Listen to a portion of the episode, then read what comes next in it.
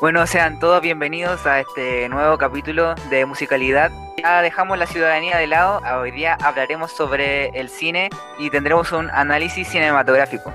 Hoy me acompaña, igual que en el día de ayer, el señor Francisco Araya. ¿Cómo estás, Francisco? ¿Cómo te encuentras hoy? Bastante bien, la verdad. Estamos muy felices de que nos, eh, nos acompañes el día de hoy, igual que nos acompañaste ayer. También tenemos a una persona que nos acompañó en el primer capítulo, el señor Lucas Barrios. ¿Cómo te encuentras, Lucas? Bien, bien. Y bueno, Lucas, estamos contentos de que haya vuelto al podcast. Y hoy día tenemos un nuevo integrante que se suma hoy al podcast, el señor Tomás Muñoz. ¿Cómo, cómo estáis, Tomás? Todo bien, todo bien. Y bueno, Tomás, estamos súper contentos de que hoy día haremos algo distinto en el podcast. Y sin nada más que agregar, vamos a comenzar introduciendo la película que analizaremos. La película es El Hoyo.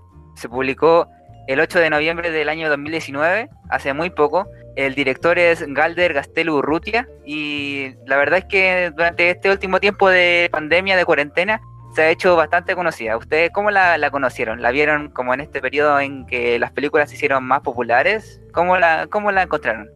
Eh, yo vi la película hace un tiempo, en verdad. Creo que la vi antes de la cuarentena, de hecho. Y nada, pues tuve una muy buena impresión. La primera vez que la vi, la volví a ver por lo mismo y también por eso la sugerí para hacer el, análisis de hoy en día. Perfecto. ¿Ustedes, Francisco Lucas? Yo la vi, creo haber empezado a verla por el meme que salió del, señor que decía obvio. Obvio, sí.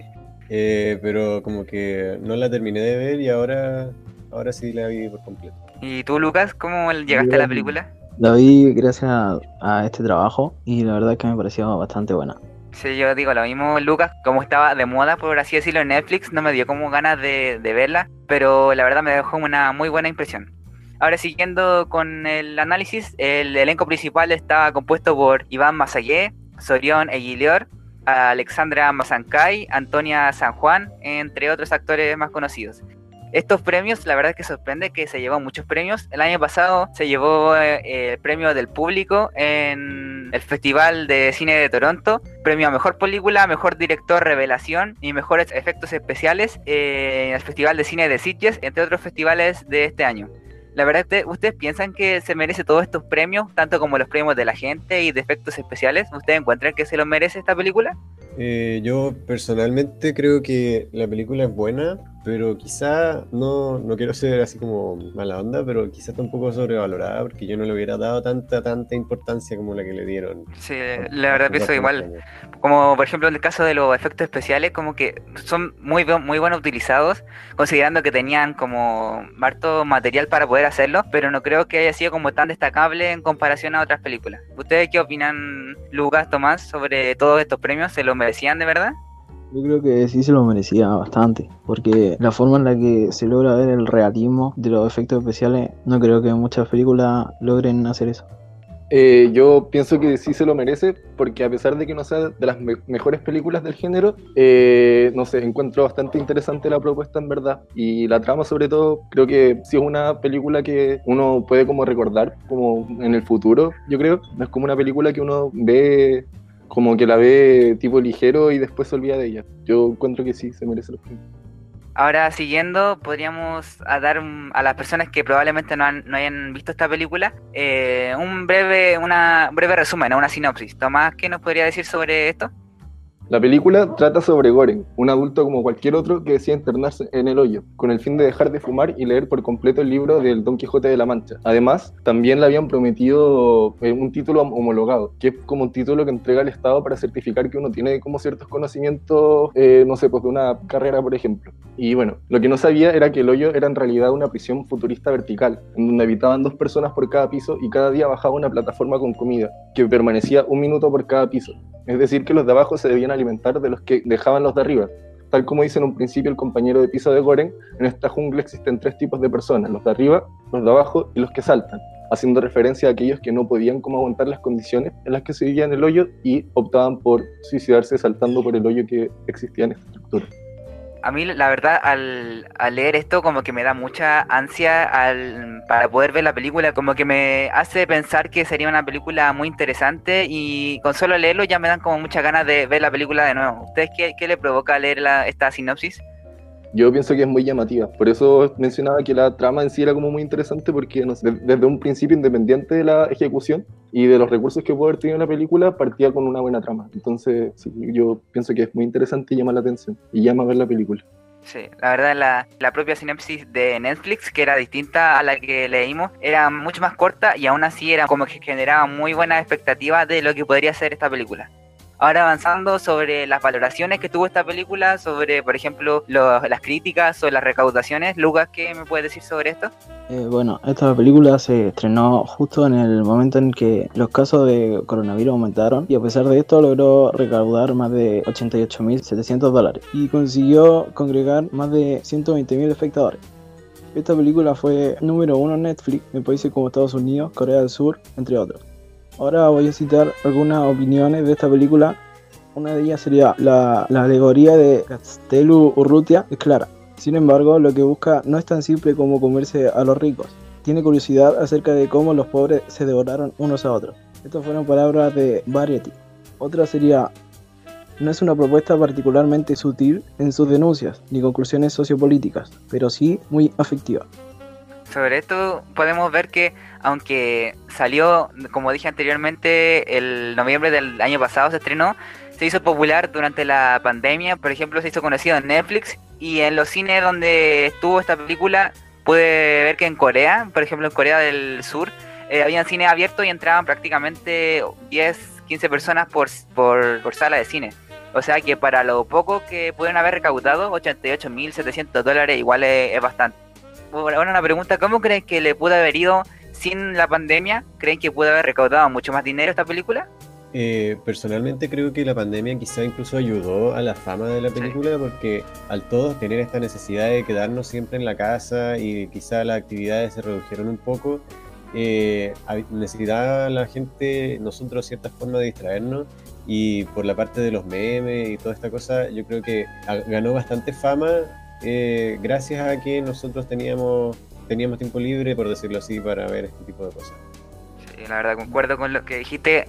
Probablemente la pan- esta pandemia ayudó a esta película a hacerse más popular en el ámbito de las redes sociales o de las tipo Netflix o plataformas online.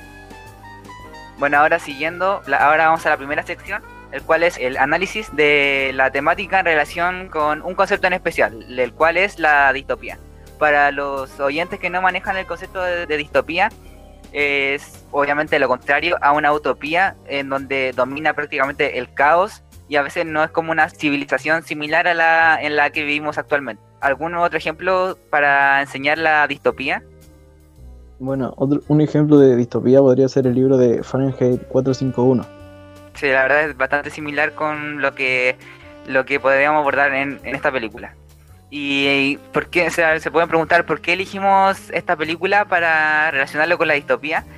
Bueno, esto como que se puede ver que aunque sea en una cárcel, ni siquiera se muestra la vida real de la cómo es afuera del hoyo. La película muestra un mundo distópico en todas, en prácticamente todas sus escenas. Eso es como lo interesante, que ni siquiera muestra un mundo real. O sea, se sabe que es futurista, pero ni siquiera muestra como el mundo real cómo suceden las cosas afuera y aún así nos transmite mucha distopía. Eso es como prácticamente por qué elegimos la, la película. Ahora, para demostrar que la distopía vive 100% en esta película, eh, podríamos dar como ejemplo a través de personajes que alegoricen el concepto en la película. Como por ejemplo, ¿qué personaje se le ocurre? Eh, yo pienso instantáneamente en el primer el personaje que como que más se destaca al principio, que vendría siendo eh, Trimagasi, eh, Trimagasi, perdón, que era el primer compañero que tuvo el personaje principal eh, cuando entró al hoyo. Y es como bastante distópico por el miedo que te produce saber que el objeto que decidió llevar al hoyo fue su cuchillo, que el cuchillo por sí mismo también representa la distopía, porque se supone que se afilaba solo. Y más distópico aún se- sería la, la historia con el trasfondo del cuchillo, pero no, no me voy a entrar mucho en detalle en eso porque quitaría un poco de tiempo. Pero básicamente eso, el, el personaje Trimagasi, eh, la forma en que explica cómo funciona la dinámica del hoyo y su forma de ser en sí, eh, representa distopía absolutamente. Sí, concuerdo. Como que siento que Trimagasi como que abre a, a nosotros, nos abre el mundo de la distopía en la película. Y otro ejemplo de un- algún personaje, ¿qué, ¿qué otro personaje se les ocurre que podría demostrar la distopía? Otro ejemplo podría ser Miharu, que fue una madre que entró al hoyo con su hija y durante su estancia la perdió. Esta se dedica a bajar por, por los pisos del hoyo, matando a los miembros que están ahí y con la esperanza de encontrar a su hija. Eso también demuestra al sentido de la sobrevivencia. Un mundo distópico en donde se debe sobrevivir a, a, través de matanza, a veces cuando no hay que comer, mucho, hasta el propio Trimagasi, a veces contaba que mm, contó en una ocasión que tuvo que asesinar a su compañero cuando estaba en piso muy abajo y no tenía su propio alimento. Pero además es bastante distópico el hecho de que haya entrado con su hija, que una menor de edad entre a un lugar así de, traumante, horrible. Eso de por sí ya tiene un trasfondo distópico. Eh, bueno, en cuanto al ambiente de la película, y para explicar un poco cómo se aborda el concepto de, la distopía a través del ambiente, eh, podemos señalar que a pesar del modesto presupuesto con el que contaba la película, esta logró abarcar bastante bien la presencia distópica que pretendía emitir, mediante el uso de, diversos recursos cinematográficos, como por ejemplo eh, los acercamientos a, las caras de los personajes, la manera en la que se nos permitían percibir las expresiones, o incluso efectos de iluminación que, se nos presentaban en la película. Todos como que aportaban como a esta esencia lúgubre que, posee la película y distópica en el fondo. Y no sé qué, qué, otro, qué otras características más se le ocurren a ustedes.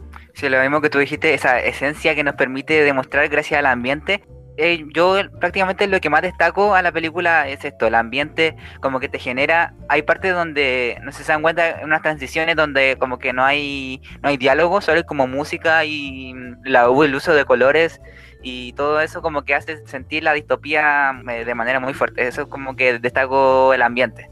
Son recursos súper simples en verdad y súper super baratos, o sea, no, no, representaban un gran costo de producción, pero aún así eran muy importantes y aportaban mucho al, al ambiente distópico de la película. Claro, retomando un poco en la idea de la luz, si ustedes se fijan, al estar en un hoyo no tienen ventanas, lo que les ayuda como esta mantener la vibra de tonos grises o de poca saturación, que da como esa, esas vibras de, de distopía. Sí, como negatividad, la, la oscuridad como que, por, lo menos para mí, es como un sinónimo de lo negativo, lo triste. Y eso como que el uso de colores y en el ambiente es como algo que es digno de destacar. Ahora, mm. siguiendo el tema, podríamos eh, dialogar un poco sobre la importancia de este concepto en la película.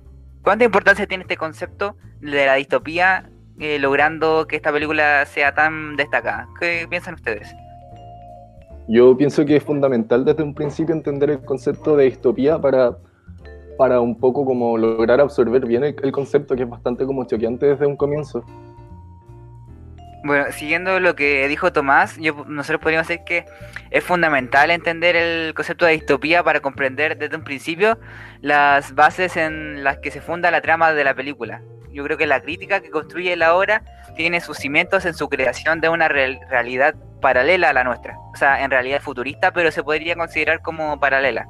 En donde se contemplan como posibles hechos como la existencia de un establecimiento penitenciario en el que se pretende que los reclusos, que eran controlados por medio de tecnología muy avanzada, como por ejemplo la plataforma, sobrevivían alimentándose a través de este mismo, a sabiendas de que estas condiciones tendrían como efecto situaciones atroces, como suicidios, actos de canibalismo y muertes por inanición. Es decir, que obligaba, la cárcel estaba prácticamente diseñada para este tipo de casos fatales.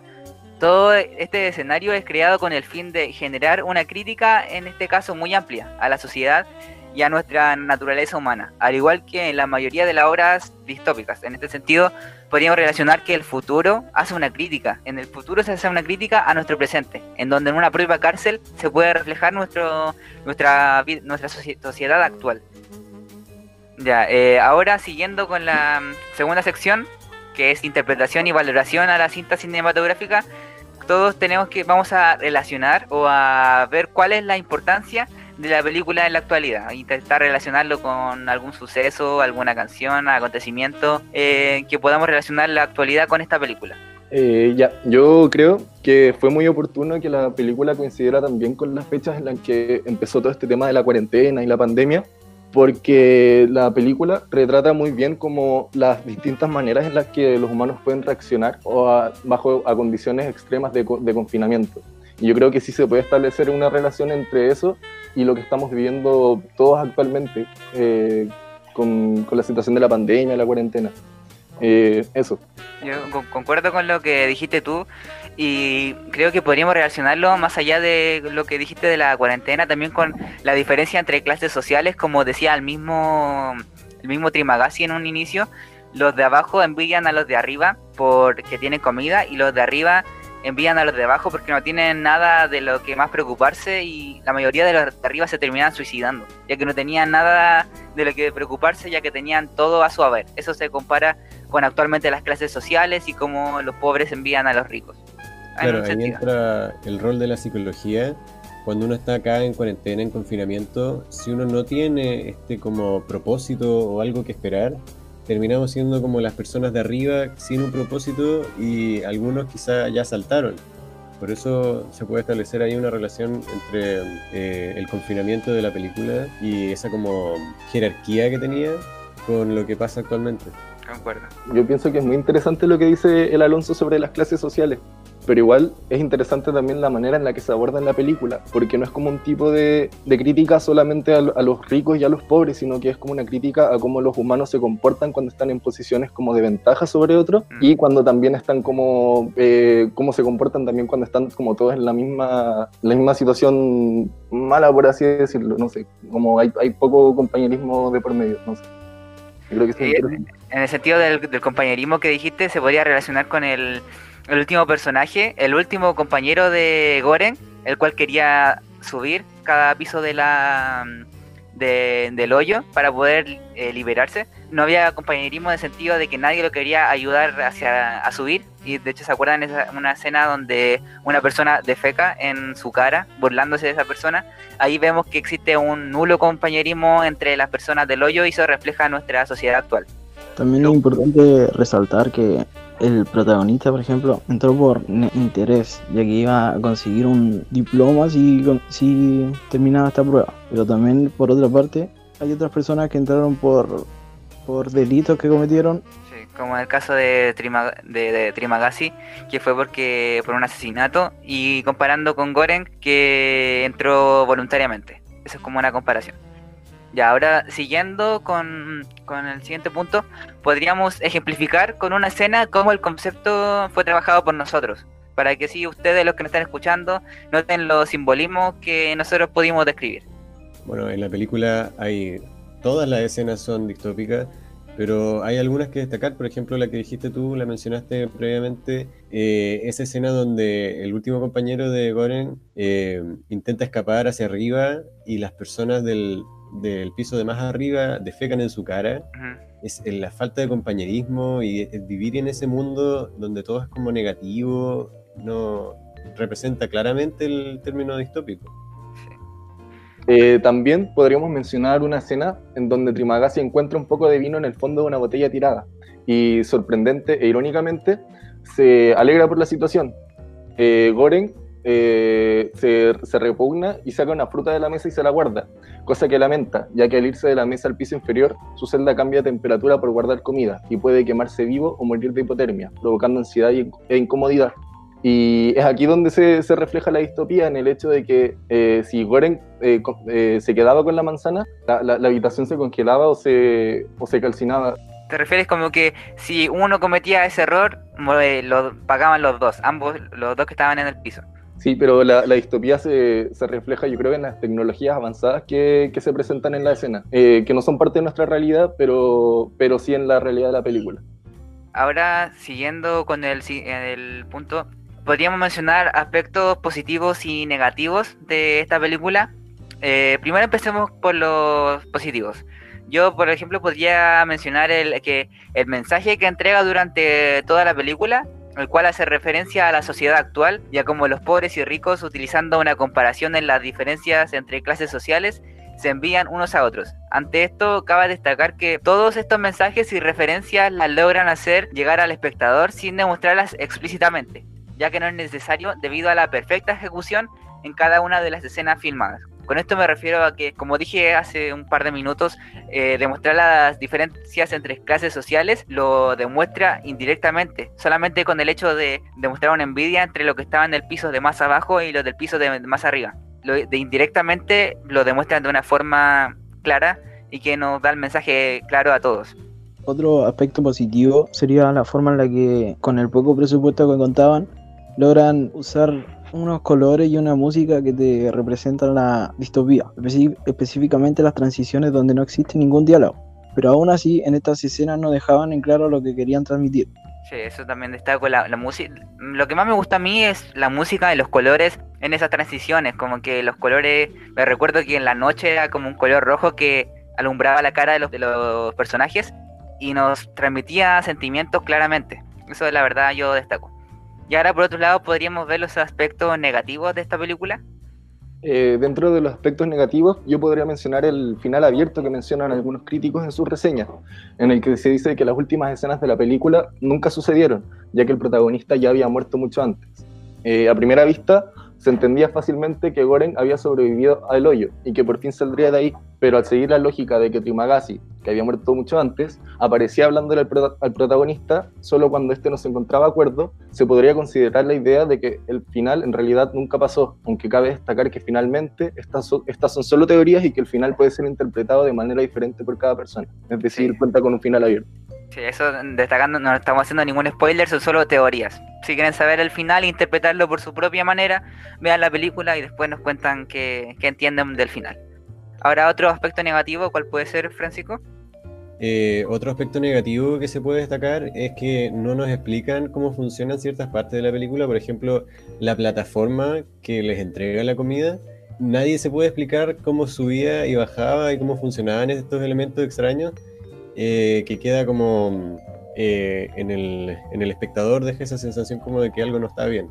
La verdad es que eso también me causó demasiada duda. Es verdad que esta película es futurista, pero nunca dicen hasta qué punto tiene la tecnología como para que una plataforma llena de comida suba y baje sin tener ningún tacto con alguna plataforma. Y eso como que de verdad me causó mucha intriga.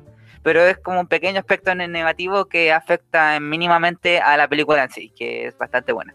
Ahora creo que para terminar podríamos ir preguntándole a cada uno si en verdad, sinceramente, sin ninguna presión, recomendarías la película a la audiencia. Eh, primero, Francisco, ¿tú qué responderías a esto? A ver, yo estoy un poco como partido en opiniones porque eh, a mí en realidad lo pasé muy mal viendo esta película precisamente por el término distópico, la ansiedad que me produjo eh, fue bastante alta pero eh, es parte de la belleza de la película, ¿cierto? Es la estética de sí misma. Entonces, em, creo que la película estuvo muy bien lograda, eh, no es de mi gusto personalmente, y si bien hay ciertos aspectos negativos que me dejan algunas dudas y el final abierto, que eh, bueno, igual es un poco extraño, definitivamente logra lo que busca la película, así que igual sí la recomendaría. Lucas, ¿Tú recomendarías esta película a las personas que nos están escuchando? Mm, yo sí recomendaría esta película, ya que a mi parecer eh, es bastante entretenida, eh, principalmente porque te mantiene pegado a la pantalla para ver qué pasa, qué sucederá a continuación. Aparte, este género de película me parece bastante interesante a mí. Y eso. Muy, muy bien, Lucas. Y Tomás, ¿tú sinceramente recomendarías la película a la audiencia? Eh, en lo personal, independiente de mi, de mi, opinión de la película, yo la recomendaría mucho, porque es, es cosa de ver las, de las valoraciones que tiene por parte de la crítica, eh, que son muy positivas. Yo creo que solo, hecho como, solo ese hecho le, como que es una razón para darle una oportunidad. Y aparte yo creo que con todo lo que está pasando, el tema del confinamiento, yo creo que seguramente todos los espectadores van a poder establecer un tipo de relación entre la película y las vivencias actuales de cada uno. sí, yo, yo sí recomendaría la película. Perfecto. Eh, yo, dando mi opinión, también recomendaría la película a la audiencia porque, sinceramente, yo, la verdad, yo no veo películas así como tiempo libre, ver películas, pero la película, como que me, como dijo Lucas, me enganchó, como que la vi completa, una hora y media, dura, de hecho, una hora 34 minutos, seguía sin parar, me gustó bastante. Lo que sí recalco como sentido negativo, que por ejemplo yo no la, no la pude ver con mis papás porque en el, la escena de canibalismo, como que a ellos no le, no les gustó ese tipo de escena y como que no las quisieron ver. Pero entendiendo el contexto que quiere demostrar, de hecho el canibalismo también nos demuestra que existe una distopía al 100% en esta película. el mensaje me gusta también y te recomiendo al 100% esta película. Justo ahora en cuarentena que uno se aburre, sí, se aburre. Y nos podemos reflejar la cuarentena con lo que pasa en esta película. Y bueno, creo que hasta aquí podría llegar el capítulo de hoy. Eh, interesante lo que tuvimos eh, relacionando a la película El Hoyo con nuestra vida actual. Eh, ¿Algo que agregar antes de despedirnos? Eh, nada, que muchas gracias por la atención y la sintonía. Bastante bueno. Eh, muchas gracias a todos por habernos escuchado, gracias a Lucas, Francisco y Tomás por habernos acompañado y espero que nos podamos escuchar pronto. Eh, gracias, adiós. Chao, chao. Chao. Adiós. ¿Cómo se cortaba? ¿Cómo se cortaba?